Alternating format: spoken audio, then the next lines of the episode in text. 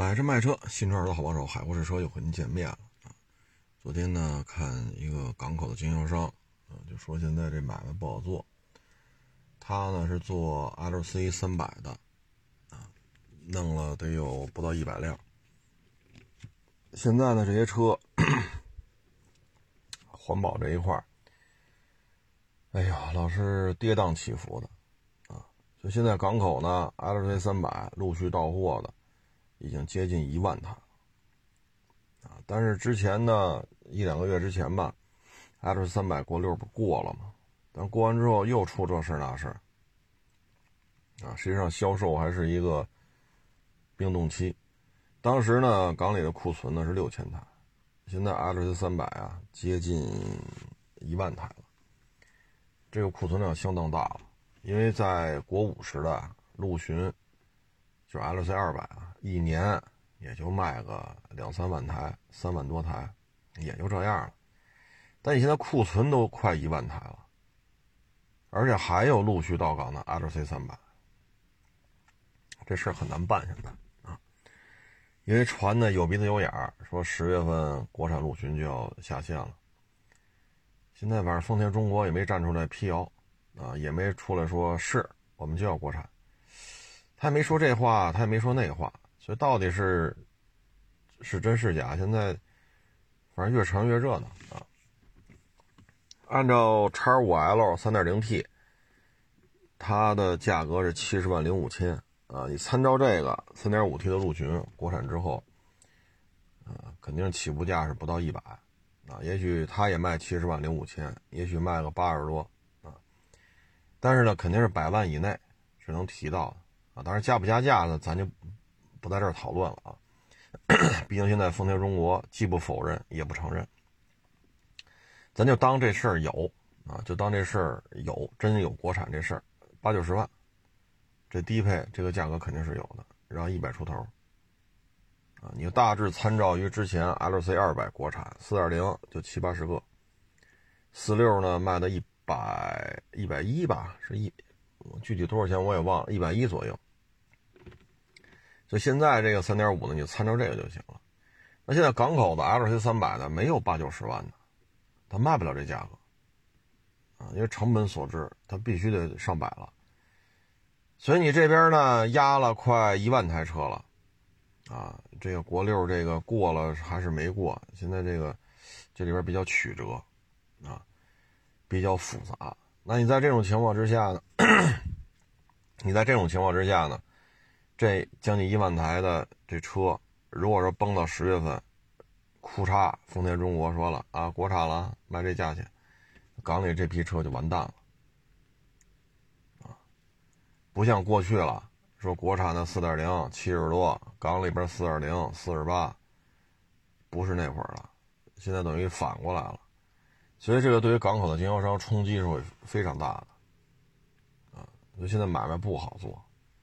港里很多车都是赔钱的，塞纳二点五、G 叉四六零、S 五百，包括这将近一万台的 LC 三百，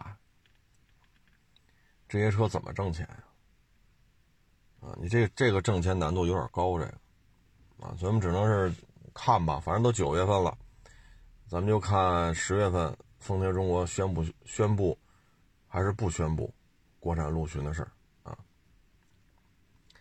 还一个小道消息呢，是福特烈马这个要国产，但是呢是福特烈马带大梁的，还是福特烈马运动不带大梁的？到底是哪一款？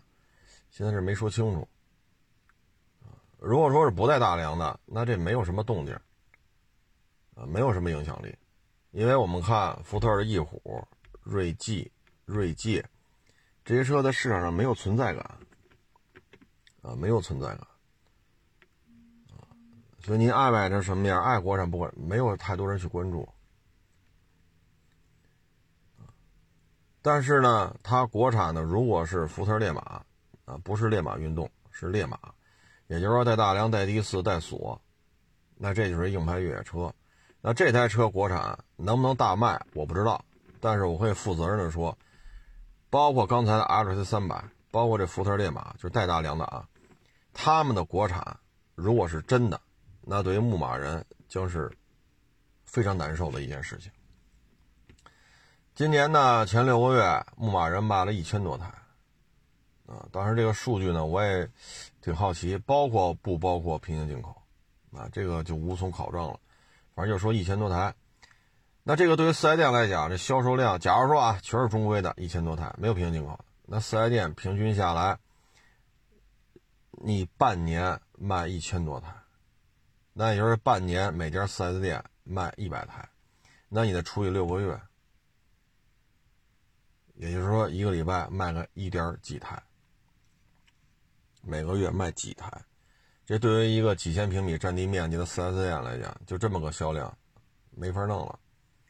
如果说福特烈马如果国产了，那它的价格说三十大四十多五十啊五十多，那这个三十多到五十多，这基本上跟牧马人的价位是相重合的。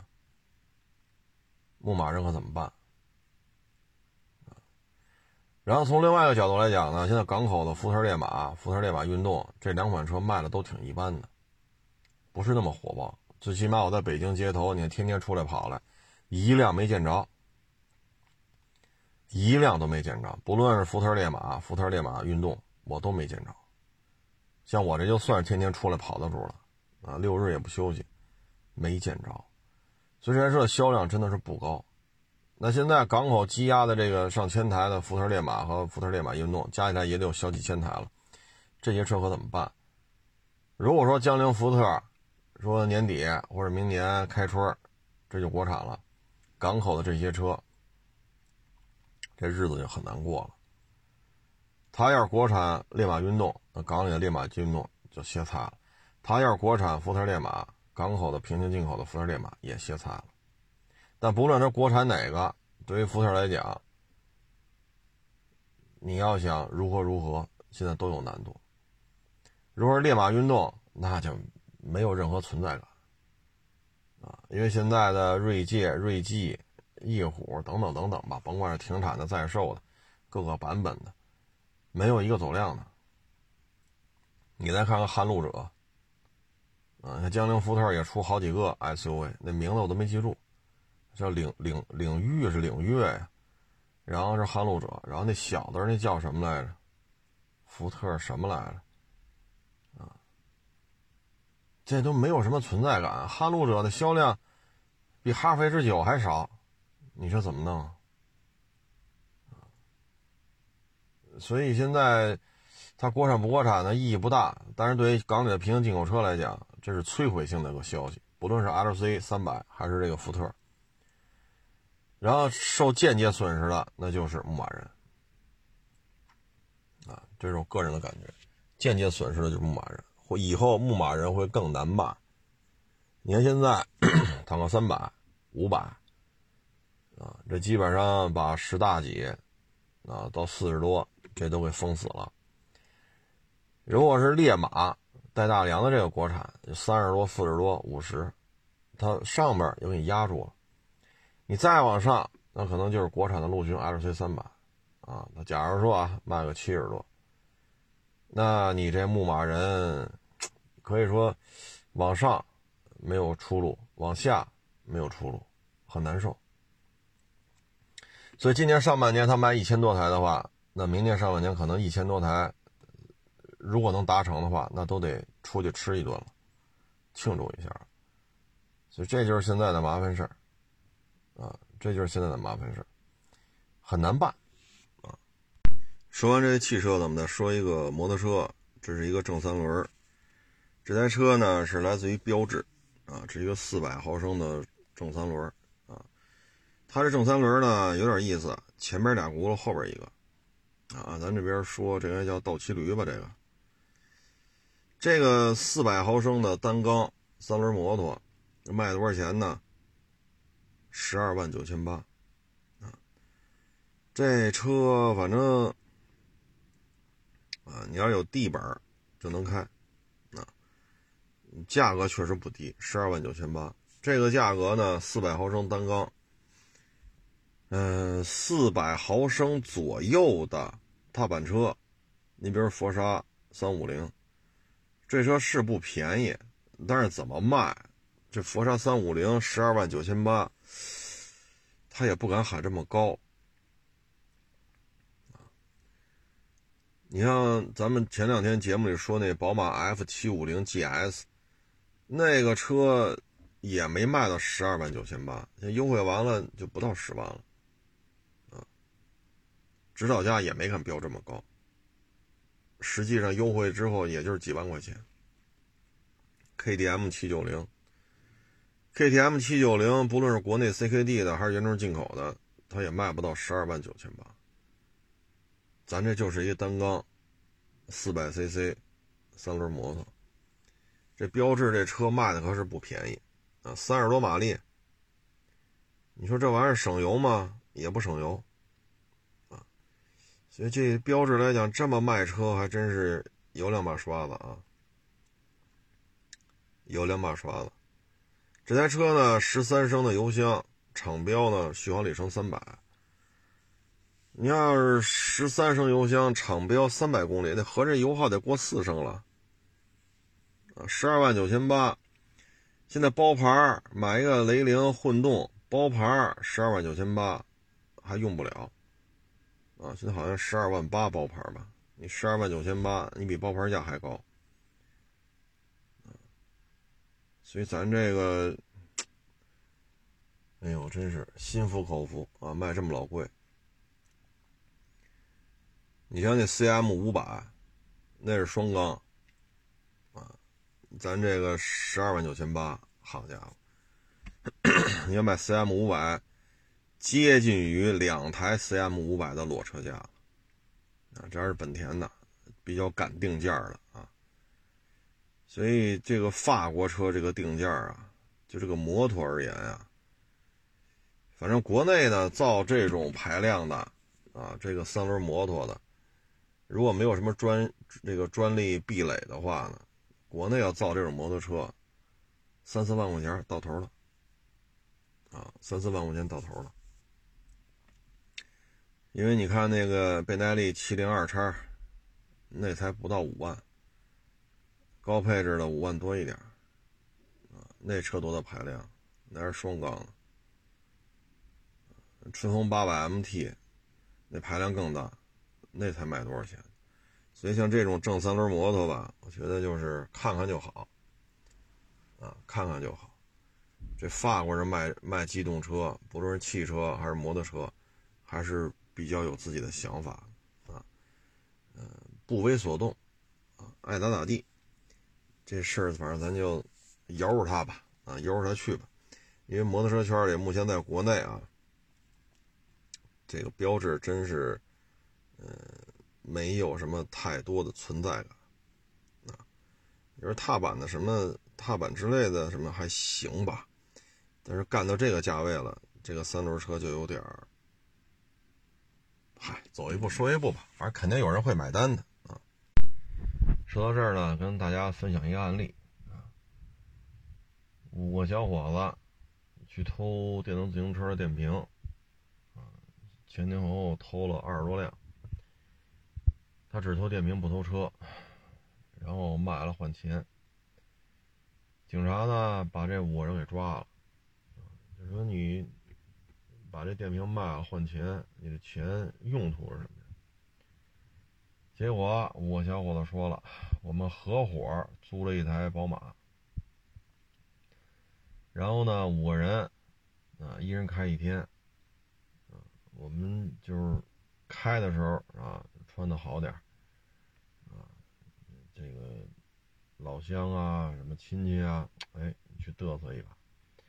要自己感觉啊，某个女孩可能对自己有好感的，哎，开着这车去嘚瑟一把。但是呢，因为是五个人合租的嘛，所以只能一人开一天。为什么五个人合租呢？五个人一起偷电瓶啊，因为一个人去偷吧慢，五个人一块偷呢，人多力量大。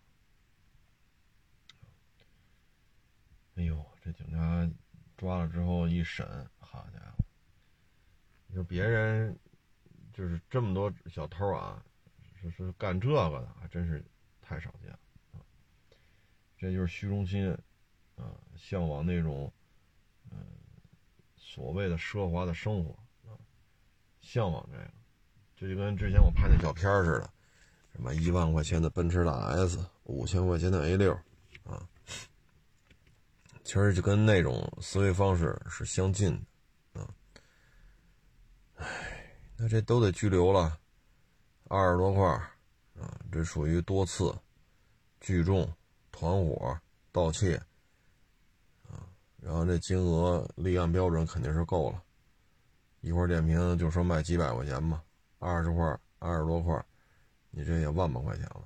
你属于多次团伙，啊，所以这个很有可能就得待上几个月，啊，待上几个月或者是一年，啊，这就不是拘留的事儿了。这就是年轻一代嘛，这个思维方式啊，简单的说就是虚荣心啊。其实现在呢，在摩托车的一些圈子里边吧，他也有这种人，也有这种事儿。嗯，不说车的事儿了啊，说说咱这个无人机。无人机呢，去年郑州的时候不是发大水吗？咱们那无人机来了，从贵州吧起飞，飞到郑州，然后在郑州上边飞到哪儿哪儿的手机通讯啊，微博啊、微信呀就能用。啊，也能打电话。这是当时咱们那个无人无人机，啊，相当于通讯基站，只不过它天上的通讯基站，自己跟那儿跑啊，天上飞。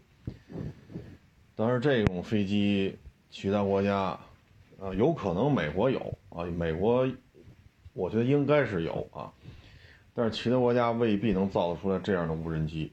注意，它是无人机，它不是说一个有人驾驶的这种电子战啊。今年呢，这个四川，啊，这不是也刚刚发生了地震嘛？这个无人机又出动了，又去解决这个地震灾区，因为地壳运动嘛，所以这个很多手机基站，就是无线基站塌了，啊，或者断电了，啊，或者砸坏了，啊，然后没有没有手机联系了嘛？为了方便救灾嘛，这个无人机又出动了。所以这都是无人机，咱们国家无人机的一个实力的体现。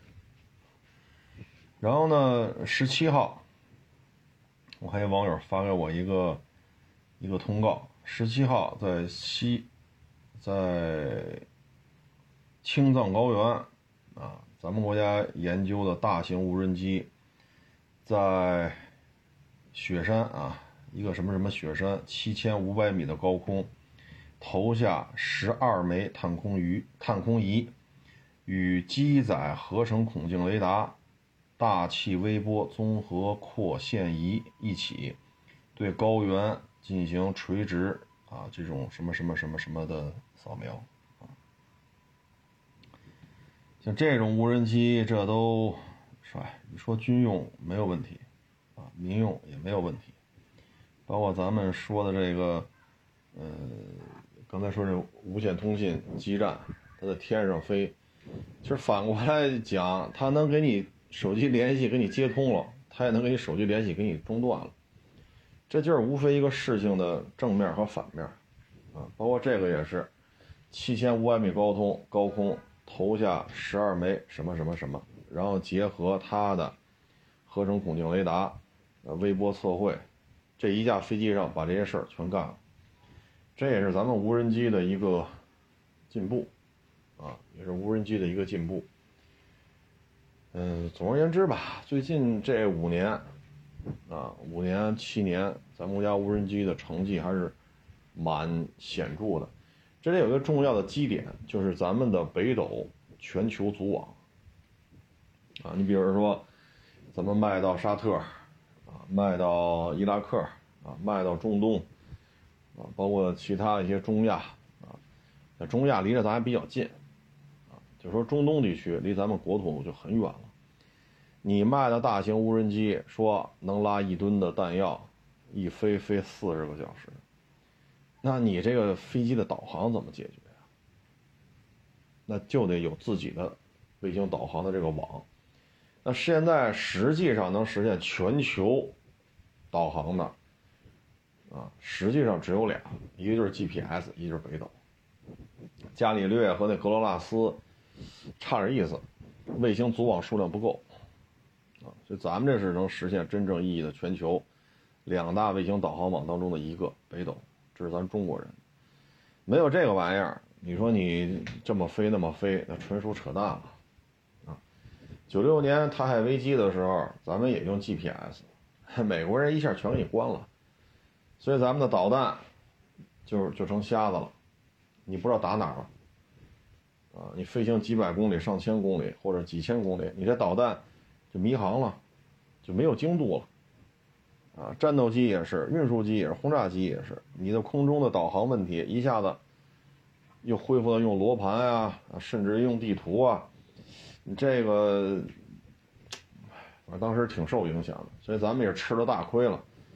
从那之后才搞北斗系统。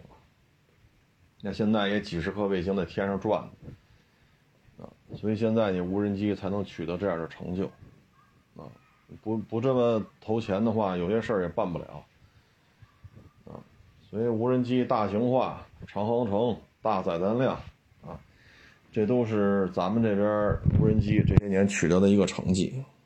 说到这些成绩呢，我觉得最近不是有一个叫什么什么山鹰那字儿，我还真不会念，啊，也是北京的一一老哥啊，跑到是美国吧。还是加拿大，好像是美国。然后呢，说是在国内卷了一大笔钱走，啊，一大笔钱，卷完了钱跑了，跑了之后呢，天天发小视频。原来在国内的时候呢，发小视频就天天给大家讲怎么避税、怎么理财，啊，然后你跟我这上课，啊，买我的一些什么一些教学设备什么之类的，啊，反正弄了不少钱。现在呢，到了好像是美国啊，到了美国之后，天天发什么呀？你看啊，一开始我觉得啊，原来说的是这么一个观点啊，但是看多了，我发现不大对劲了。说科技不行，经济不行，啊，这不行那不行，这两天都上升到说谁家媳妇儿活好。哎呦喂，我说这就有点过了吧。你作为一个受过高等教育，啊，在国内也曾经有过一定职务，然后你这个是是，我不知道他算不算涉嫌诈骗啊？反正卷走不少钱，很多人现在要告他这和那。就是说你离开之后，他又发了个视频，说我能把你们骗了是我的本事，这是他自己发的啊。发完之后呢，真是。国内很多受害的、受骗的这些人真是挺生气的啊！但是现在这看多了啊，在他在那个是美国呀，是加拿大，看完之后就觉得呀，如果说某些地方咱有不足，是吧？您在国内不方便说，您现在说出来了，我觉得这是挺好的，知耻而后勇嘛，拾遗补缺嘛，对吧？水桶原理嘛，哪块木头板短，咱就补哪块。但是长时间看之后，我也发现了，啊，外交政策不行，经济政策不行，科技不行，军事不行，这不行那不行，然后现在都涉及到人身攻击了，说某个男演员的媳妇儿活特好，这个那个那个这个，啊，然后嫁给他这不方便出去接客，我勒个去！我说这人要这么聊啊，你就发现一个现象，你在国内骗了这么多钱。啊，东窗事发，你没有办法再去骗了，所以赶紧跑，带走了不少钱，对吧？那现在对这个国家就充满了憎恨，啊，包括他第一条小视频嘛，我骗了你们是我的本事，这是智商高与低的问题。像这种呢，就是什么呢？您要是真是这么有真本事啊，说您理财啊、炒股啊、基金啊。您要是真是这么有本事，你为什么不在美国继续给美国人讲课呢？你为什么不去美股接着炒呢？美国也有基金，美国也有股票，美国也有各种债券，对吧？你可以去美国讲课呀，你不是真有本事吗？你也不是说不会说英语，啊，受过高等教育，你你英语最起码也是学过的呀。科技不行，军事不行。有时候就觉得，一开始吧，可能你看看还行，但时间多了，我觉得这个人呐，没地儿骗了呗。你说英语骗老美去，玩不转，啊，玩不转，啊，反正现在这感觉就成了一个反华斗士。啊，反华斗士，只不过呢，不直接说政权不行，不直接说要推翻共产党，啊，说的比较委婉。我有时候看完之后就觉得军事不行，科技不行。那现在说什么什么都不如美国啊，我们的这个这学生什么要去美国发展才能做科技？我有时候觉得你说这话，这目的啊，可能在美国啊求得一番安宁。不去抓他，不去把他弄回来，有可能就得这么说啊！我有时候就特想问呢，我说这天上太空站，明年吧，另外一个太空站明年可能就下来了，就坠毁了。那世界上在地球外的太空站只有一个了，那是谁建造的？对吧？那是谁建造的呀？你说中国这不行那不行，最大的高铁网是谁建造的？世界上造造自来水厂、发电厂、码头、机场、高速公路建造速度最快、质量最好的又是谁？对吧？这疫情现在国内控制的已经是主要经济体当中，咱们是控制是最好的，死的人是最少的。你包括这猴痘。你看看那些猴痘患者在海外的这个描述，你看一看，极其的痛苦。那猴痘的死亡率都超过百分之十了，而且患病之后的痛苦的程度，你可以去看一看。啊，你可以拿一些翻译什么的。哎呀，接完电话接着说，就是你要是移民海外了，你有那本事，你去挣美国人钱，你去教美国人炒股、炒基金、炒债券。对吧？你说你在国内没有骗钱，你的才华横溢，那你去美国接着炒，你犯不上耗费这么大的精力，耗费这么长的时间，哆哆哆哆哆哆哆拍这么多视频，全是中文的，全是说共产党不好的，你犯不上这样啊！我不知道这里边是不是有什么交易，就那边不抓他，不把他引渡回来，所以你得这么说。我不知道这里边是不是有这交易，还是说你觉得骗的钱还不够？啊，国内的韭菜没割够，然后要怎么怎么着他？你现在觉得耽误耽误您骗钱了啊？不，耽误您施展您这个才华，对吧？让更多中国老百姓也好，这个群众也好，把他们兜里钱弄到您兜里，耽误您这事儿，心存不满。我觉得这哥们儿啊，差不多就得，啊，差不多就得。多行不义必自毙。你从国内带走的钱，这钱是干净的吗？是干净的吗？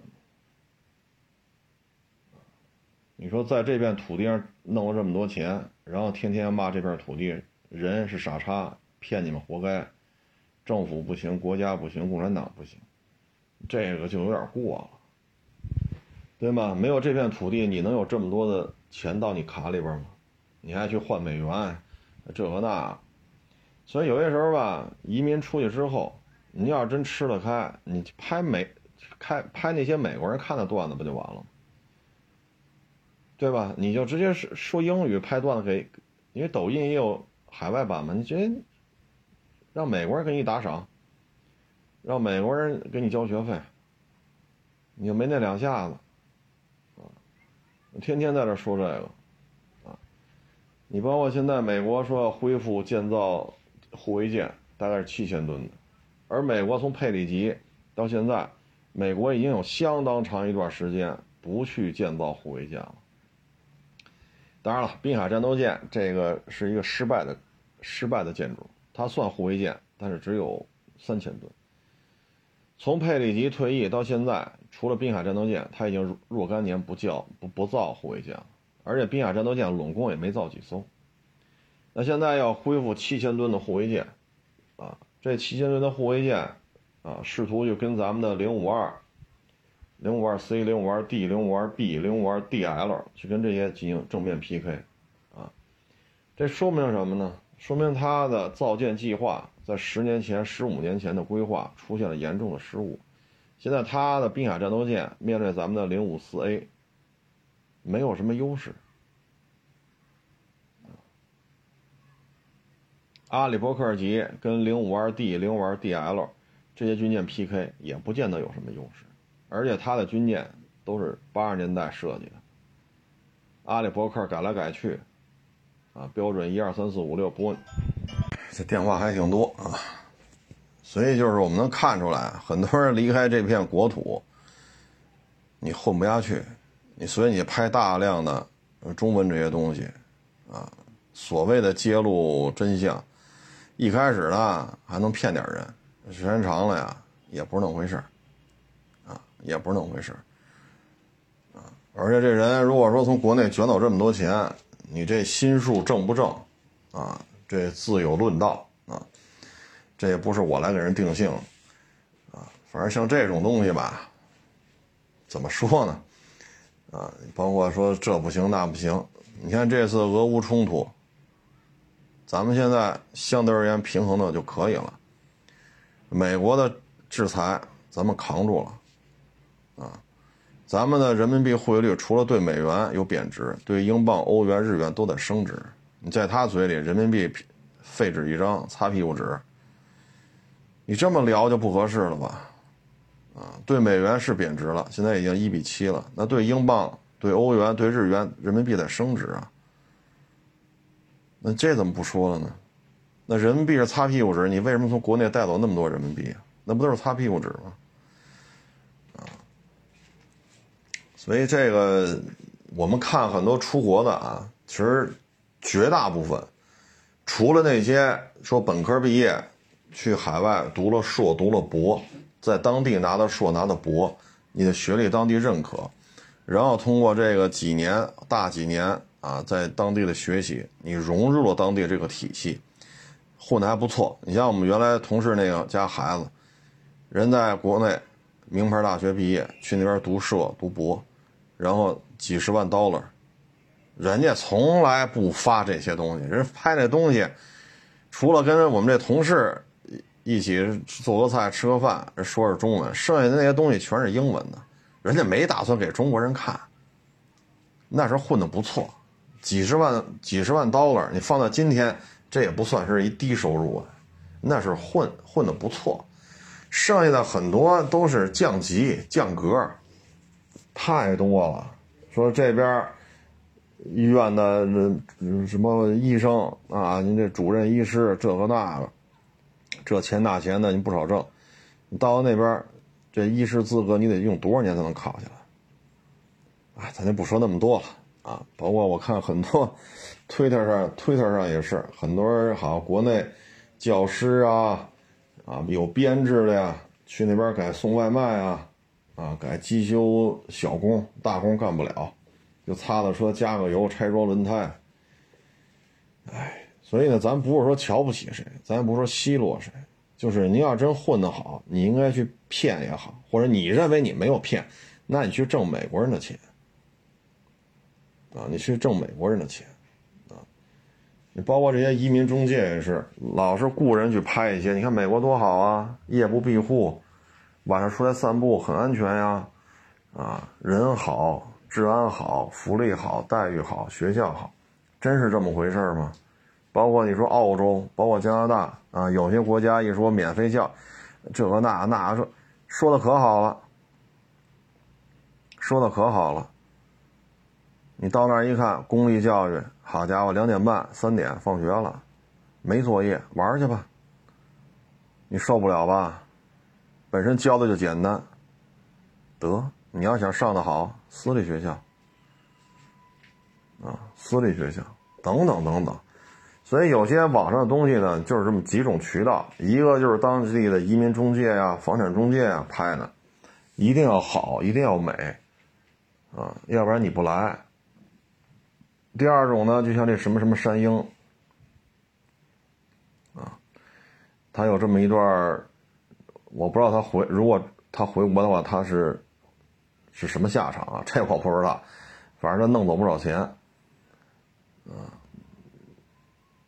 就就这就这几种人嘛，啊，就这几种人。你说开卡车司机确实啊，挣钱一年六七万、七八万 dollar，这不算低，但也绝对不算高。因为我们那同事家的孩子，人几十万 dollar，那个算是收入比较高。你六七万、七八万 dollar，你说挣得多吗？你一次开车，美国国土面积那么大，一开开四五天、五六天，你老婆孩子、老人怎么办呢？这怎么办？啊，你说你回来能休息一天、两天、三天的，那你那四五天、五六天又怎么办？车上就你一个人，你就开吧，一望无际的公路，开去吧。你说这玩意儿，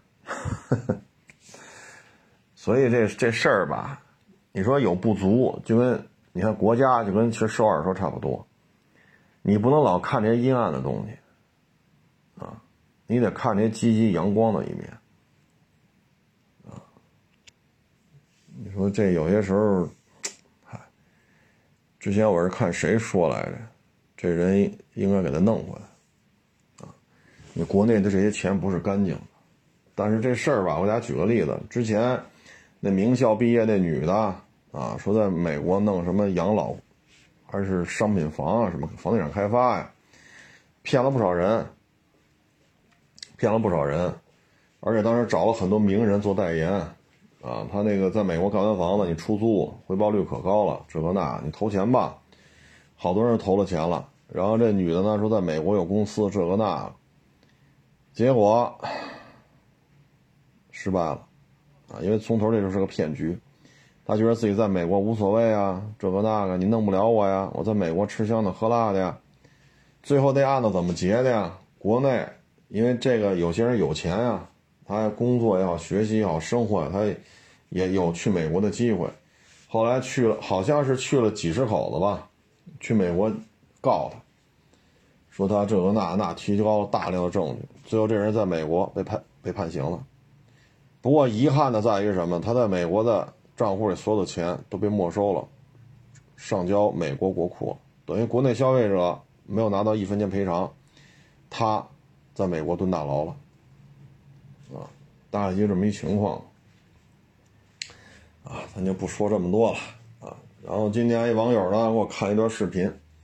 看完之后也是蛮痛心的，一个山区里的一个小伙子，啊，山区一小伙子，然后我不知道他是哪哪个城市的啊，他是骑摩托，骑摩托之后出事儿了，脾脏裂了，然后造成大量出血，输血说输了，那视频里说好像输了快一万毫升了，啊，相当于他身体里的血都换了一遍了都。然后这个抢救的费用，啊，已经九万多了，因为他们家是贫贫困山区的，后来家里说我们也负担不起了，我们也负担不起了，啊，您这是单方事故，你也没有肇事方，说没人给你出这笔钱，后来，这个他姐姐嘛就跟医院说，拔管子吧，不救了。医生说呢，这个九万多，再花点啊，大概有个十几万、二十万能救过来。救过来呢，因为是脾脏破裂嘛，好好恢复，加强营养，啊，可能有个半年、一年的，啊，小伙子应该恢复的还可以吧，啊，但是呢，因为没有钱，啊，所以直接就拔管了。说这笔这九万多花完了，还得再花，不花了。啊，贫困山区来的，这个呢就想说什么呢？就是年轻一代啊，骑摩托车一定要慎重。啊，说咱打工挣钱，好不容易攒了一两万块钱，咱买个二手摩托。啊，这玩意儿有没有保险也不知道，啊，自己也没上社保，您就出去，是吧？是自己的保险也没有，车的保险没有，您就出去爽去了。这个后果还是比较严重的，所以我们在骑摩托车的时候呢，自己的保险、车的保险也一定要购买，啊，别有侥幸的这种心理，啊，不能有侥幸的心理，包括为了骑摩托车，为了炫，有的呢是买二手的，有的就去偷，有的就去抢，啊，去摩托车车行说试试吧，人让你试，得，开走了不回来了，那肯定报警啊，有天眼系统追着你找来了，那您这车多少钱？十万。那行了，小伙子，你这个不是拘留的事儿，那警察就直接抓走了。你这可不是拘留的事儿，这摩托车十万啊，那你这能是拘留的事儿吗？有的呢，晚上跑上这摩托车车行，把人大门给撬开，把里边摩托车推走了，这都是得判刑的。年纪轻轻的，不要老想着这个那个，啊。该该挣钱挣钱，该努力努力，该上保险上保险。啊，社保不是没用的，你总有去医院的时候，啊，总有去医院的时候。人呢，也总有老的时候，你也总有需要退休金的时候，啊，你不能说您现在一人吃饱了全家不饿，对吧？初生牛犊子不怕虎。只有这点钱我吃了喝了，你不能这么想，啊，反正摩托车现在，呵呵，这摩托车这个事儿吧，这怎么说呢？啊，案例很多，啊，所以年轻一代呢，千万别太由着性子来。包括前两天说那个方庄那边那个，你没有摩托车驾照。你还要骑摩托，警察拦你，你还跑，最后拘留了。年纪轻轻来到北京，还没怎么着呢，先来个案底。你拘留了，这就有案底了，啊，所以自由它是有界限的，啊，没有规矩就没有自由，自由是建立在规矩之上，啊，一定要遵守这个规矩，你才能得到自由。那否则的话，咱都闯红灯了，咱都超速了，对吧？那没有限制了，把把红绿灯都取消了吧，限速都取消了吧？这每天得死多少人？礼让斑马线不礼让了，斑马线有人你加速过，那这一天得撞死多少人呢？啊，所以这些事儿吧，得自己去权衡啊，得慢慢去长大。啊，社会经验，啊，这个法律意识，这只能说慢慢去长大。